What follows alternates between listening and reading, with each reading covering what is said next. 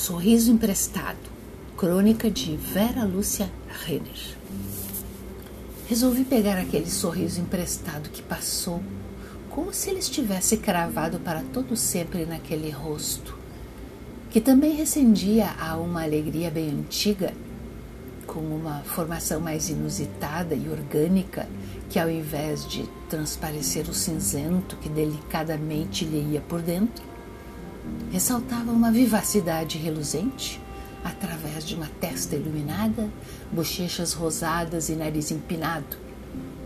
O que concordei que estava muito bem posto neste retrato que descobri por acaso nas gavetas semi-abertas da história contada. Foi dessa maneira que hoje pela manhã adotei o comodato inusitado que parte para fora de si, do corpo, da alma, e me arvorei a utilizar essa tática como se minha fosse, e sair por aí, palmilhando com pressa o que acontece ou o que pode acontecer através desta marca ilustrada e incorporada. Quem sabe, por detrás de uma suspeita, surja a verdade atrás de uma traição, um pedido de socorro, e também pode o acaso vir a bater na porta e encontrar tudo desarrumado. E assim, de surpresa em surpresa do desarrumo, o arranjo poderá parecer feito este sorriso que pedi emprestado.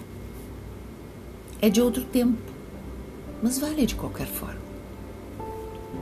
Com essa careta que brilha mais que fogo fato, tenho absoluta convicção que vou encontrar a velharia escondida pelos cantos, louca para levar um bom lustro de atualidade.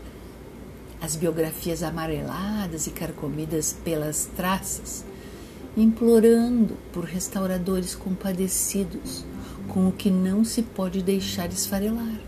E assim, vem vindo ao encontro desta cara colorida que me veste, tudo se acha na fila do descaso. Comprometida, resolvi encarar o desafio e coloquei tudo em pratos limpos e na gaveta da rotina adequada.